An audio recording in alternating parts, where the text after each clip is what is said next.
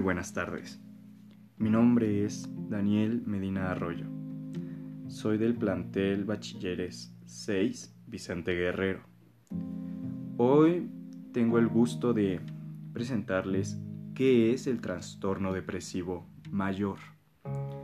Trastorno de salud mental que caracteriza por depresión persistente o pérdida de interés en las actividades lo que puede causar dificultades significativas en la vida cotidiana.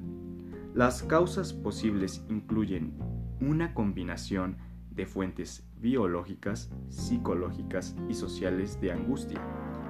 Cada vez son más las investigaciones que sugieren que estos factores pueden ocasionar cambios en la función cerebral como la actividad anormal de ciertos circuitos neuronales en el cerebro.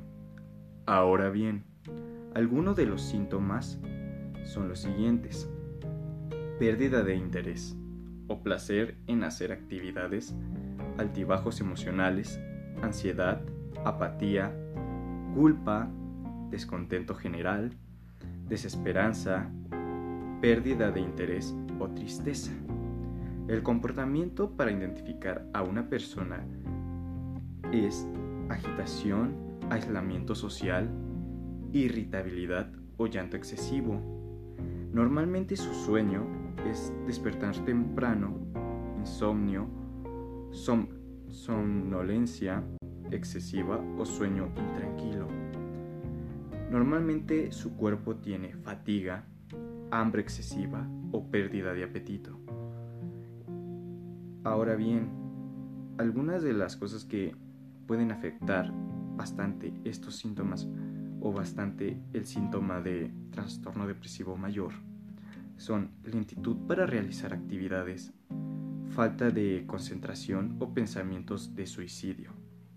Normalmente su peso es o un aumento de peso en algunas personas o la pérdida de peso. También es algo muy frecuente que la pérdida de peso se deba a sus emociones.